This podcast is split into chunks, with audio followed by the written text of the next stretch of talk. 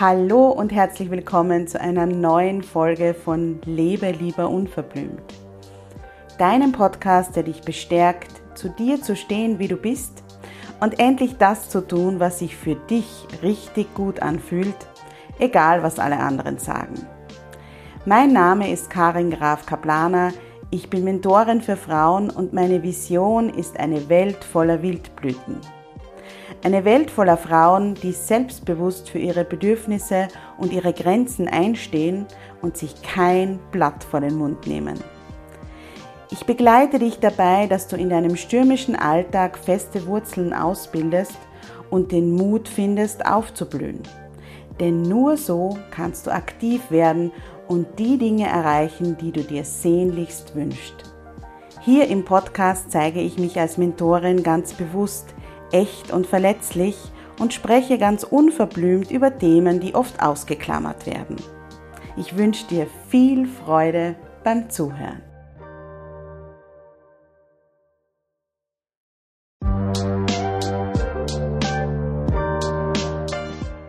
Hallo und herzlich willkommen zu einer neuen Podcast-Folge. Ich freue mich sehr, dass du heute eingeschaltet hast und mir zuhörst. Du wirst dich wahrscheinlich wundern, was ich hier mache. Du fragst dich sicherlich auch, wo Karin ist. Ich werde deine Fragen gleich beantworten. Ich bin Barbara Pazeka, Speakerin und Moderatorin von Ungeniert, meiner Live-Interview-Serie und Co-Founderin der Cosima Community. Und ich bin der heutige Host dieser Podcast-Folge. Es gibt ein neues Format hier auf diesem Kanal. Karin ganz unverblümt. In diesen Folgen beantwortet Karin all meine Fragen, auch jene, die nicht so einfach zu beantworten sind. Ohne Vorbereitung und ohne zu wissen, was sie erwartet, lässt Karin uns hinter ihre Kulissen blicken. Bist du auch so gespannt wie ich? Dann bleib dran. Ich wünsche dir ganz viel Freude beim Zuhören. Bevor es mit der Podcast-Folge losgeht, gibt es dieses Mal ausnahmsweise einen kleinen Disclaimer von mir, denn ich wusste zwar das Thema der Podcast-Folge, aber eben nicht die Fragen, die Barbara mir stellen wird. Und weil es um ein sehr persönliches Thema ging, habe ich im Vorfeld mit meiner Tochter darüber gesprochen, ob es für sie okay ist, dass ich in meinem Podcast darüber spreche. Sie hat sich auch die Podcast-Folge und auch das Video, das wir auf YouTube veröffentlicht haben, vorab angesehen und mir ihre Freigabe gegeben. Das war mir sehr, sehr wichtig, weil ich niemals etwas auf Instagram poste oder irgendwo anders veröffentliche, ohne meine Kinder und in dem Fall auch meine Tochter, die ja schon etwas älter ist, zu fragen. Und jetzt viel Spaß, auch von mir. Hallo Karin, schön, dass du wieder Zeit gefunden hast und dass wir uns heute wieder sehen oder hören. Heute auch sehen, genau. Wir nehmen ja heute auch mit Video auf zum ersten Mal. Bin schon ganz gespannt, ob wir es dann auch so online stellen werden. Wir probieren es einmal. Bestimmt, bestimmt. Heute ist ja vor allem ein sehr spannendes Thema. Ich mag ja, ich mag ja unsere bunte Vielfalt an Themen und Ideen, die wir bei unserer Podcast-Reihe haben. Und das heutige Thema ist entstanden aus, aus einem Ereignis in deiner Familie eigentlich, wenn man das so, so ähm, dramatisch was ein bisschen formulieren will. Ähm, magst du kurz mal erzählen, worum es denn heute geht? Und dann habe ich noch einen kleinen eine, ein kleines Zitat. Okay, ja, dann mache ich das.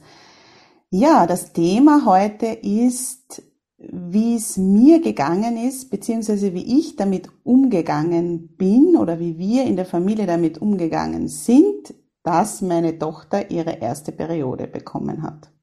Genau. Also, dass hier keine Missverständnisse entstehen, nicht, dass das jetzt so rüberkommt, wie wenn die Karin mir was vorgegeben hat, außer diesen, diesen einen Satz. Also, du bist auf mich zugekommen und hast gesagt, das ist so ein wichtiges Ereignis, beziehungsweise ein wichtiges Thema, wo noch so viele Tabus dranhängen, dass wir einfach drüber reden sollten. Und ich habe gesagt, ja, bin ich sofort dabei. Genau. Und ich habe nämlich gefunden. Ich habe natürlich mich wieder vorbereitet und fand es ganz schön. Auf der ähm, Webseite erdbeerwoche.com, die ich sehr empfehlen kann für alles an Informationen bezüglich der, ähm, der Periode, habe ich einen Absatz gefunden, der unser Gefühl oder einen guten Einstieg gibt für das, was wir heute reden wollen. Und zwar ist folgendes. Ob ein Mädchen seine erste Menstruation, die Menarche, positiv erlebt, hängt sehr vom mütterlichen Vorbild ab. Wenn sich die Mutter in ihrer Rolle als Frau wohlfühlt, wird es die Tochter auch tun.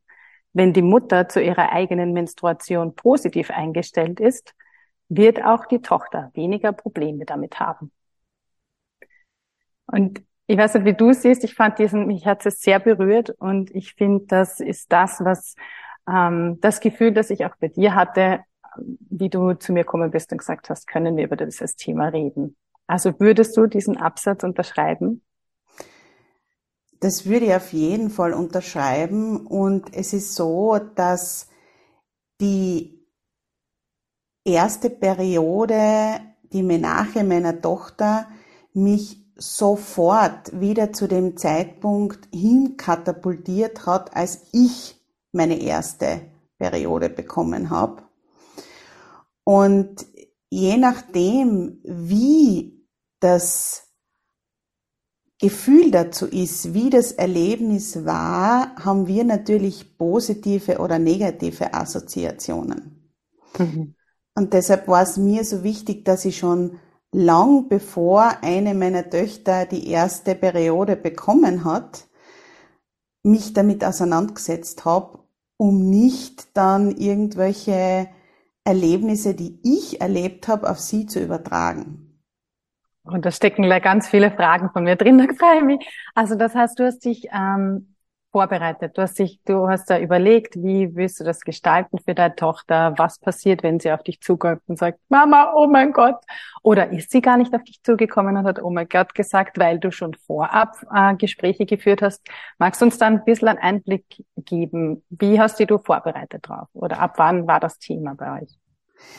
Ja, es ist ja so, dass das, dass das wirklich eine Frage ist, die ganz viele Frauen beschäftigt. Wie kann ich mein Kind, meine Tochter darauf vorbereiten, dass die erste Periode kommt, dass sie dann, wenn sie da ist, gut gerüstet ist sozusagen. Und ich halte das so wie bei ganz vielen Themen in meinem Leben, die vielleicht so ein bisschen tabu besetzt sind oder bisschen herausfordernd sind, nämlich mein Tipp ist echt beschäftigt die dann damit, wenn es überhaupt nicht Thema ist. Mhm. Lange, lange vorher. Und bei uns war es wirklich so, das passt da sehr gut zu deinem Zitat, dass meine Periode, meine Menstruation, das ist ein Familienthema. Also da ist sowohl mein mhm. Mann eingebunden als auch meine Töchter. Und das schon seit sie ganz klein sind. Ich habe nie versucht, meine Menstruationsprodukte zu verstecken oder auch mein Blut irgendwie zu verstecken. Ich habe, wie sie schon ganz klein war, zu ihnen gesagt, hm, jetzt bitte nicht auf den Bauch springen, weil die Mama hat gerade die Regel oder ähm, die Mama würde sich gerne jetzt ins Zimmer zurückziehen, weil die hat gerade ihre Regel und dann ist ganz klar, dass sogar die Kleinsten ebenso mit drei, vier, fünf Jahren schon fragen oder wenn sie vielleicht wirklich irgendwo ein Blut entdecken, Mama, was passiert da? Und dann kann man in einem sehr, sehr entspannten Verhältnis, nämlich viel entspannter als mit 13, über das mhm. Thema sprechen. Und so war das bei uns immer allgegenwärtig vorhanden, dass ich ähm, menstruierende Frau bin. Mhm. Und ja, so haben wir uns eigentlich darauf vorbereitet. Das heißt, der Tochter ist gar nicht zu dir gekommen und hat gesagt, oh mein Gott, was passiert? Ich sterbe, weil ich blute. Also es war nie so ein Schockmoment. Ja, da muss ich gleich auch mit dieser ähm, romantischen Vorstellung äh, aufräumen, weil natürlich hat meine Tochter die Periode bekommen, wie ich nicht dabei war, nämlich bei der oh, Oma. Nein. oh, spannend. Oh, oh, oh, oh. ja, genau. ähm, genau. Und diesen, ich sage jetzt diesen ersten Moment, ja, und der erste Moment, wo sich's entdeckt hat und so weiter, da war ich gar nicht dabei, ähm, sondern das hat meine Mama übernommen, mhm. wo meine Tochter mir heute noch immer wieder sagt, ähm, sie war nämlich am Nachmittag bei meiner Mama und ist dann erst am Abend dann zu mir gekommen. In Kärnten war das. Und sie sagt mir heute noch immer, wie glücklich sie darüber ist, dass die Oma so entspannt reagiert hat. ja. ah, also das finde ich ja total schön, weil das, also auch hier sind wieder ganz viele Fragen versteckt. Das heißt, ähm, deine Tochter, du hast sie quasi darauf vorbereitet, du hast eigentlich Pläne gehabt und hast da was überlegt für den Tag, wenn ihr gemeinsam draufkommt, dass sie jetzt ihre Periode kriegt und jetzt eine Frau ist. Also hast du dir Dinge überlegt? Wolltest du ein Fest feiern? Also es gibt ja alles Mögliche. Du kannst ja von bis machen. Ja. Ich meine, ich muss sagen, natürlich habe ich mir alles Mögliche überlegt, was ich machen kann. Nur habe ich mir immer gedacht, ich habe halt keine Ahnung, ob sie das dann in dem Moment mhm. gut finden wird. Mhm. Also ich habe es mir immer so im Hinterkopf natürlich überlegt, was könnte ich Besonderes machen, dass das ein besonderes Erlebnis wird, nämlich im Sinne von ein positives Erlebnis. Mhm. Aber was ich sehr kontraproduktiv finde, ist, wenn dann die Mutter plötzlich beginnt, die roten Luftballons aufzublasen und was weiß ich, keine ja. Ahnung. Und das Mädchen möchte vielleicht nur sich unter der Bettdecke verkriechen und die, die, die Ruhe haben. Naja, das ist dann jetzt auch nicht sehr einfühlsam. Ne? Na, vor allem, sie sind immer noch 13. Also wir sind ja schon, sie sind ja in einer heiklen Phase, wo man sagt, okay, das kann voll gut gehen oder voll in die Hosen gehen, wenn man sich sowas überlegt. Also Genau. Für mhm. mich ist da immer ganz wichtig, was ist das Bedürfnis, das ist eigentlich in meiner ganzen Begleitung meiner Kinder oder auch im, im, im Zusammenhang mit anderen Menschen, was ist das Bedürfnis des anderen? Und das kann mhm. ich nur dann rausfinden, wenn ich es erfrage. Weil wenn mhm. ich davon ausgehe, dass ich selbst weiß, was das Beste gerade ist oder was es jetzt brauchen würde, ist das dermaßen übergriffig, das, na, also das finde ich mhm. nicht gut, ne. Das heißt, du bist immer schön, du bist immer flexibel geblieben. Also du hast dir was überlegt, du hast da überlegt, was, du hast auch im Sinne deiner Tochter überlegt, hast da, hast drüber nachgedacht, was für sie passen könnte und hast dann einfach geschaut, wie es ist. Und dann war sie eben, also im ersten Moment eh gar nicht da. Also das Leben ist ja eh immer sehr genau. einzigartig. Ja, sie ist dann am Abend nach Hause gekommen und hat mir das dann eben erzählt. Beziehungsweise muss man vielleicht dazu sagen, sie war super entspannt. Das ist auch ihre mhm. Art. Die kleinere Schwester, die Neunjährige, die ist komplett ausgeflippt, ja. Also die hätte am liebsten die Konfettikanonen angeworfen. Ah, super. Also für die war das das Mega-Ereignis. Mhm. Ich habe versucht, wirklich Kontenance zu bewahren. Aha. Hm. Spannend. Super. Und innerlich so, Das hat auf coole Mom gemacht. Das ist sehr gut. genau. Ah, wie, wie, wie auch immer mir das gelungen ist. Ich bin ja sehr durchschaubar. Und das Spannende war dann, ich habe sie einfach gefragt, was sie machen will. Mhm.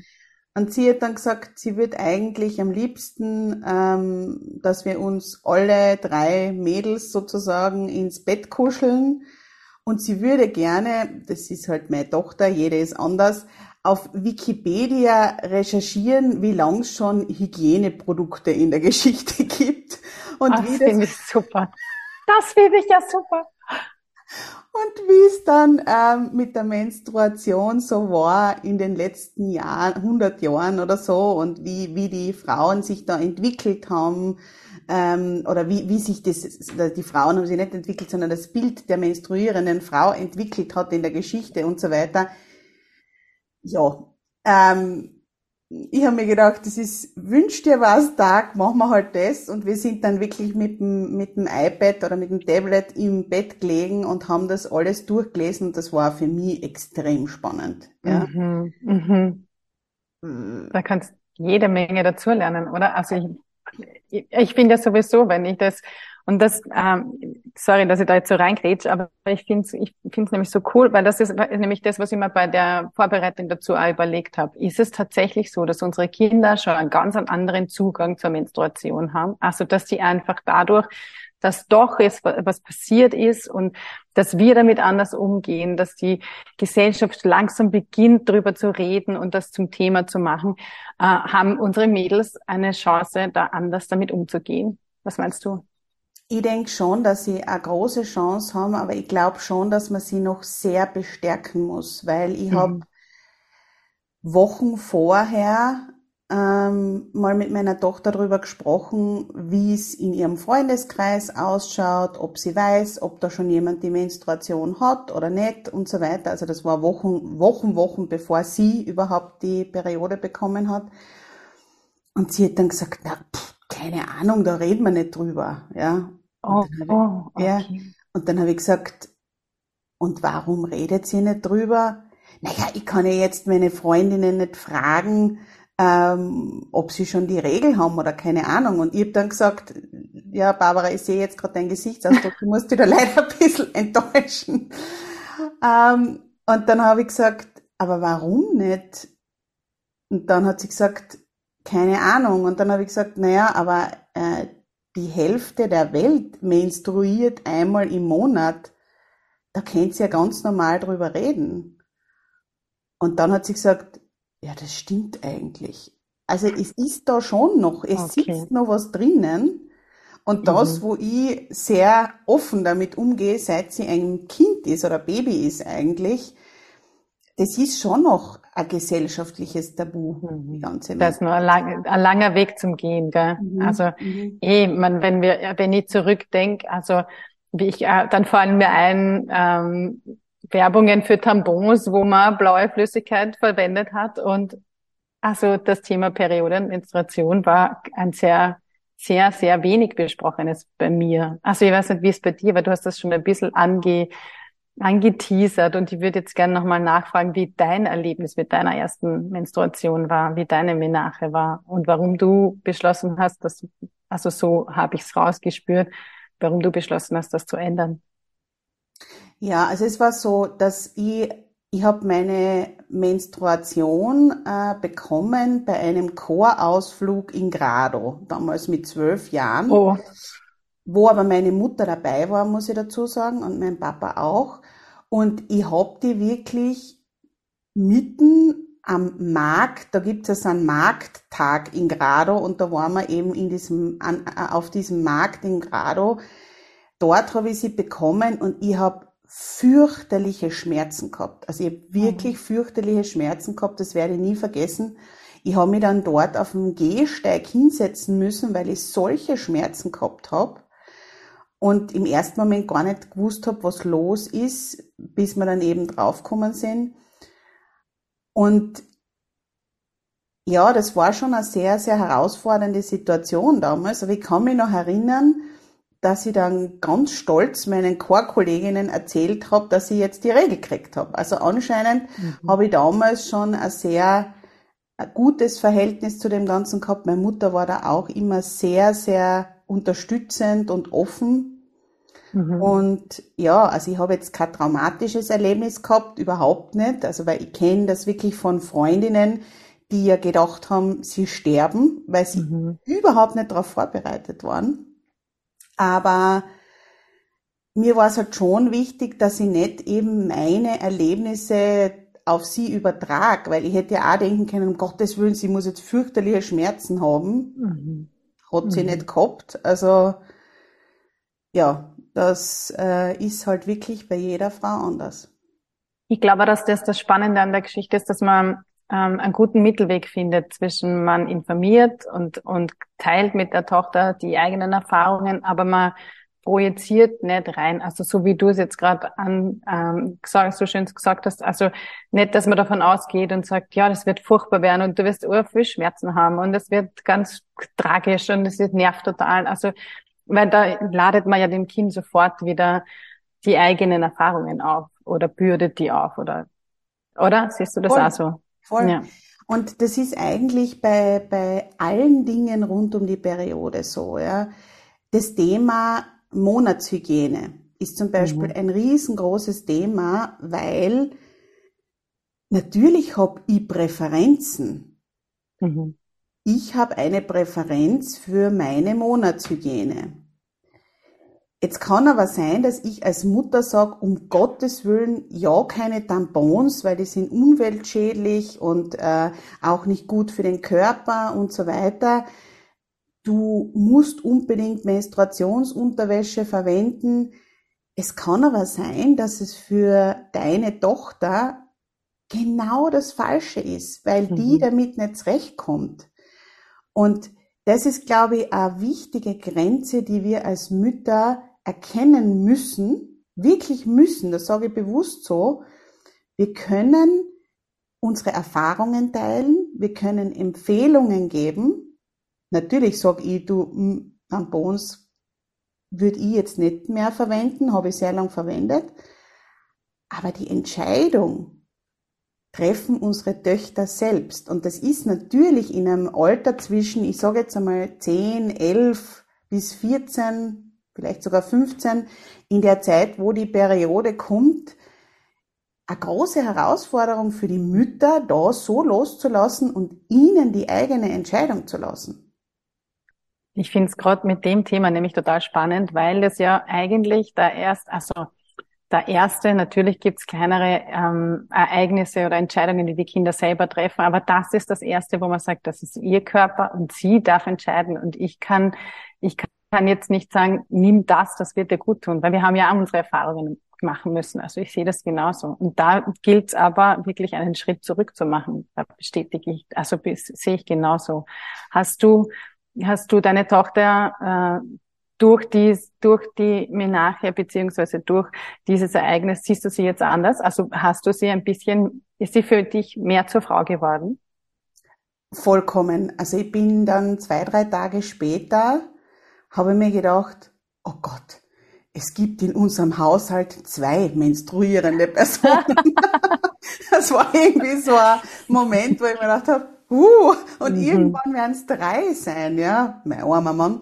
Na, und ähm, es war natürlich dann auch spannend, weil ich ihr natürlich auch ähm, so ein bisschen mitgegeben habe, das hat sie ja schon gekannt von mir, dieses zyklische Leben, nämlich, dass mhm. sie wirklich von Anfang an weiß, wo sie in ihrem Zyklus steht mhm. und ähm, sie dann sofort auch, was mich sehr verwundert hat, weil im Moment so mit meinen Vorschlägen ist es jetzt nicht unbedingt das, was sie so toll findet, aber sich die Zyklus-App runtergeladen hat, die ich auch verwende und gleich einmal eingetragen hat und da beobachtet hat und so weiter. Und das finde ich ist auch so ein wichtiger Punkt. Ich bin ja mittlerweile wirklich im Einklang mit meinem Zyklus und ich hadere nicht mehr, dass ich die Periode bekomme und dass ich diese Wellen habe und so weiter. Meine Tochter findet das, dass sie menstruiert, im Moment einfach scheiße. Ja? Mhm. Mhm.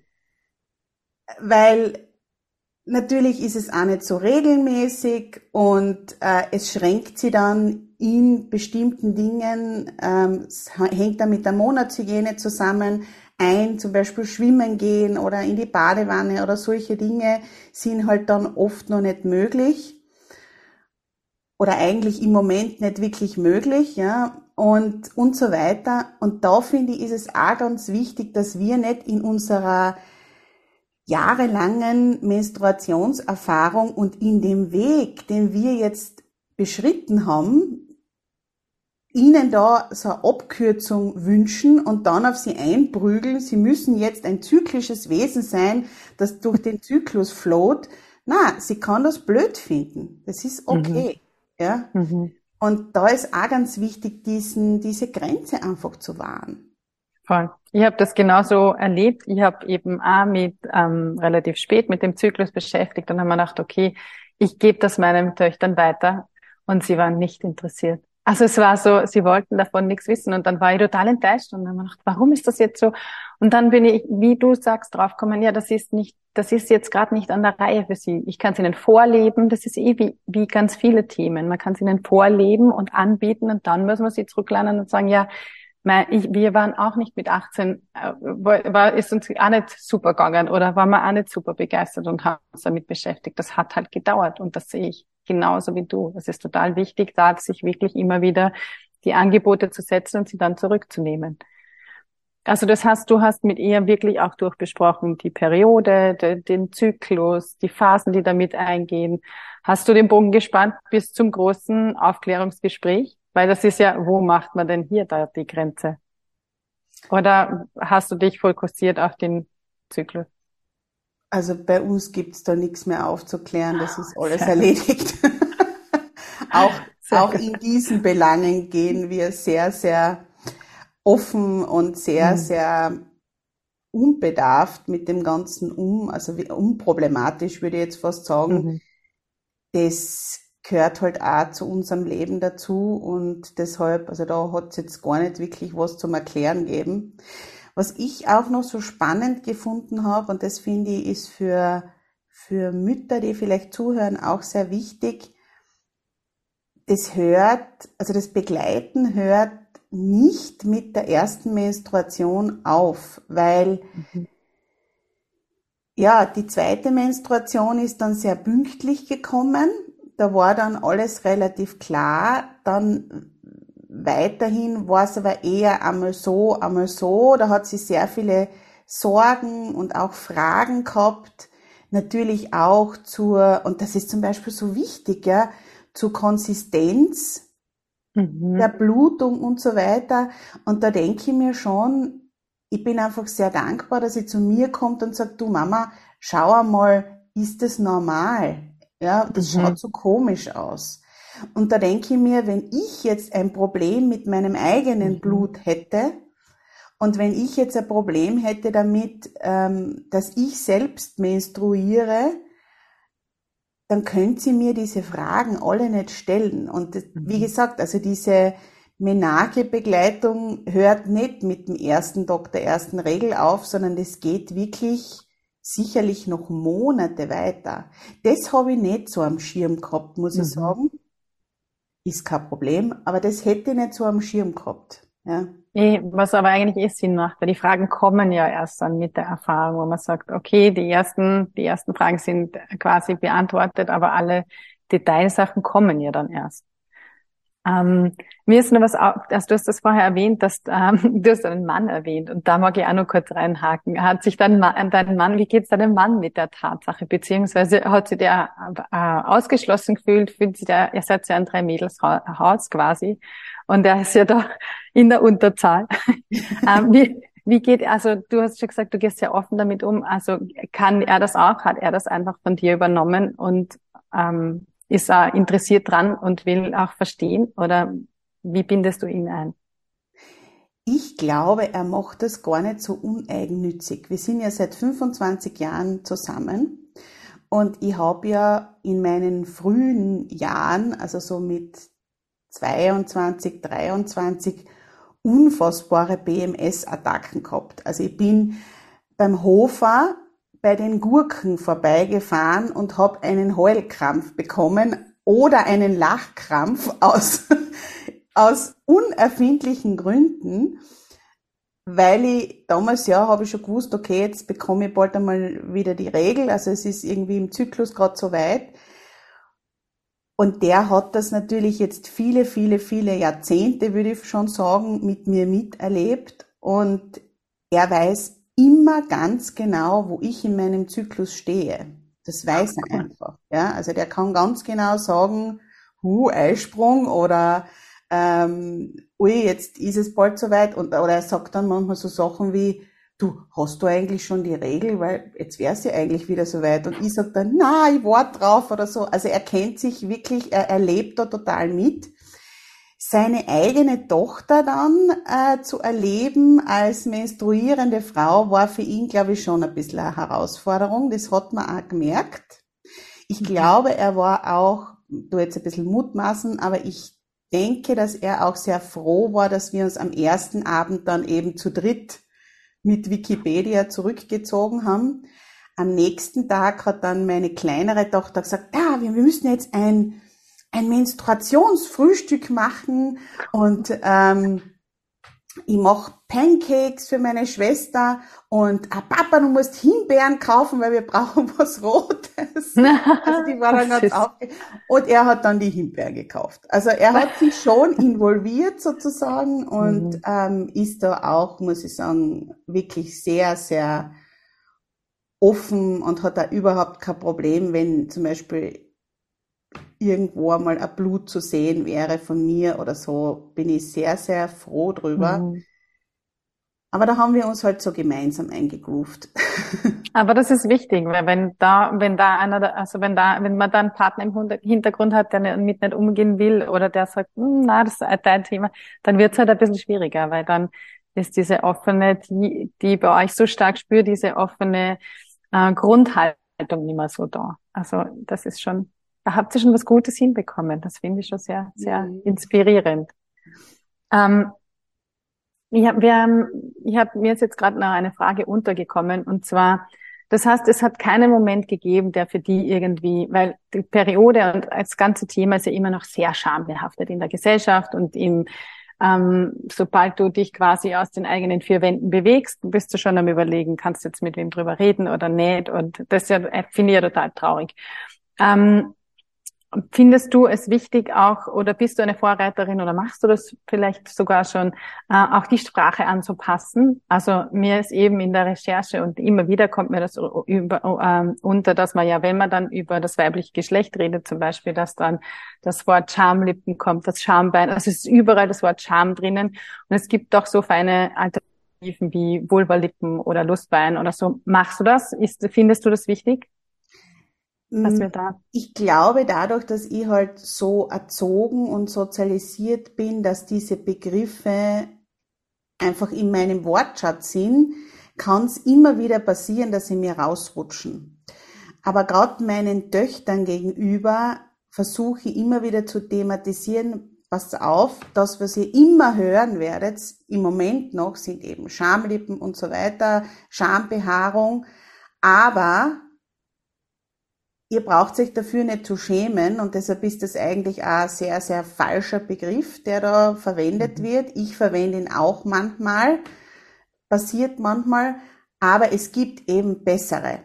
Und mhm. gewöhnt euch das gleich an, sozusagen, dass ihr die verwendet, die, ja, die eben diese Schambehaftung gar nicht gleich mittransportieren. Mhm. Meinst du, das sind die ersten Schritte, die wir setzen können äh, in Richtung Enttabuisierung dieser ganzen Thematik? Die ersten Schritte sind aus meiner Sicht wirklich zu sagen, ich spreche drüber. Selber, über die eigenen ja. Erfahrungen. Mhm. Und gar nicht jetzt, ähm, das sind so kleine Sachen, ja, wenn man zum Beispiel ähm, irgendwo in einem, ja, in, kann ein Business-Kontext sein oder irgendwo anders in einem Kreis sich bewegt, wo man merkt, das sind irgendwie Frauen, die sind offen dafür, dann kann ich ja mal sagen, ähm, ich bin heute so grantig, weil ich kriege in drei Tagen meine Menstruation. Das sind so kleine mhm. Sachen, die wir so fallen lassen können. Oder auf Instagram mache ich das auch ganz oft, dass ich immer wieder meine Followerinnen teilhaben lasse, uh, jetzt bin ich gerade im Zyklus da oder da oder ähm, ich fege jetzt gerade durch die Bude, weil morgen kriege ich meine Menstruation und einen Tag vorher ist dann immer großes Aufräumen angesagt. So, glaube ich, beginnt mhm. diese Enttabuisierung. Das ist eh bei allen Themen so. Mhm. Und ich habe mir wirklich auch überlegt, wieso ich schon so früh auch mit meinen Töchtern begonnen habe, darüber zu reden, weil in dem Moment, wo es dann soweit ist, gehen die Emotionen und die Gefühle schon hoch. Von der Mama und vom Kind. Alles ist ungewohnt, dann, wow, jetzt ist der Zeitpunkt da. Es kommt auch immer darauf an, wann der Zeitpunkt ist. Manchmal ist es ja wirklich sehr, sehr früh, dann ist man vielleicht überrumpelt. Ähm, dann ist es wieder relativ spät. Da wartet man schon Monate, vielleicht Jahre drauf hin, ist aber dann auch aufregend. Und ich sehe das fast so wie beim, mit, beim Testament ist es für mich genauso. Mach dein mhm. Testament dann, wenn du nicht todkrank bist oder schon sehr alt bist oder klär diese Dinge dann, wenn sie eigentlich ja nicht belastet sind. Weil dann hast du den. Raum, das zu klären und, und wenn es dann soweit ist, dann bist du gut vorbereitet.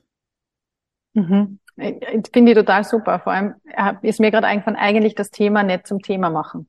Also das ist doch das Geheimnis. Es nicht zum Thema machen im Sinne von, so, wir setzen uns jetzt hin und, sondern es einfach einfließen lassen, dann kriegt es eine Normalität. Ja, also uh, jetzt kriege ich gerade mhm. total Gänsehaut. Das muss ich jetzt wirklich nochmal aufgreifen, was du gesagt hast. Das Thema nicht zum Thema machen, so wie du sagst, dass man sagt, so, und jetzt machen wir einen Abend und dann setzen wir uns zusammen und dann reden wir über die Menstruation. So ist ja das Leben mhm. nicht. Mhm. Und gerade bei der Menstruation ist es so, dass es ja jedes Monat viele, viele, viele Gelegenheiten für uns als Frauen und Mütter gibt, unsere Töchter mitzunehmen. Mhm. Und da, ja, wirklich vorzuleben und offen zu sein.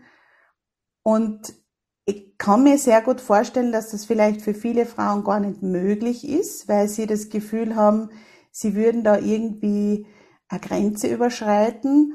Aber wenn man das Gefühl hat, das geht nicht, dann gibt sicher auch die Möglichkeit, mit jemandem darüber zu sprechen, warum das so ist. Mhm. Weil die Menstruation ist nichts, was irgendwie schambehaftet sein soll, weil es ja alle Frauen betrifft. Ja. Es verbindet uns ja alle. Und ich finde sogar, ich würde sogar noch einen Schritt weitergehen, wenn man so offen ist und irgendwie auf die, kind, die Kinder oder die Töchter auch ernst nimmt, dann hat man so viel Potenzial, dass man selbst noch was dazu lernt. Also ich weiß nicht, wie es dir damit geht. Also man muss natürlich schon aufpassen, die Kinder bilden sich halt auch auf verschiedensten Plattformen und da kursieren noch die wildesten Mythen. Auch das habe ich gefunden bei meiner Recherche. Du glaubst gar nicht, was für Mythen noch so. Äh, ich ich habe überlegt, ob ich es vorlese. Ich lasse es jetzt sein, weil es ist einfach zum Haare raufen da noch herumschwirren. Ähm, aber wenn man da im Austausch ist mit den Kindern, dann kommen ganz viele neue Inputs auch, wo man selber sagt, ah, das wusste ich noch nicht oder das ist eine gute Idee. Also hast du das auch erlebt mit deiner Tochter, dass sie auch mit Ideen oder Informationen gekommen ist, die du noch nicht wusstest? Total. eben, mhm. vor allem äh, in dem, an dem ersten Abend, wo wir eben da drüber nachgelesen haben, wie sich die Monatshygiene entwickelt hat mhm. und wie menstruierende Frauen noch vor 80 Jahren gesehen wurden. Das wurde ja sehr lange auch als Krankheit und was auch mhm. immer gesehen, und das ist aber jetzt nicht so lange her. ähm, hat mich total fasziniert, weil ich mich mit diesen Dingen in dem Detail noch nie beschäftigt habe und der mhm. Impuls ist aber von ihr gekommen. Mhm. Und ich finde halt dieses, diesen, die, diese, diesen Raum zu schaffen, dass die Kinder fragen dürfen. Ich finde ganz viele Mythen, ganz viele Ängste, ganz viele Sorgen, ob mit mir irgendwas nicht stimmt, entstehen ja dadurch, dass man nicht fragt und dass man sich mhm. nicht fragen traut.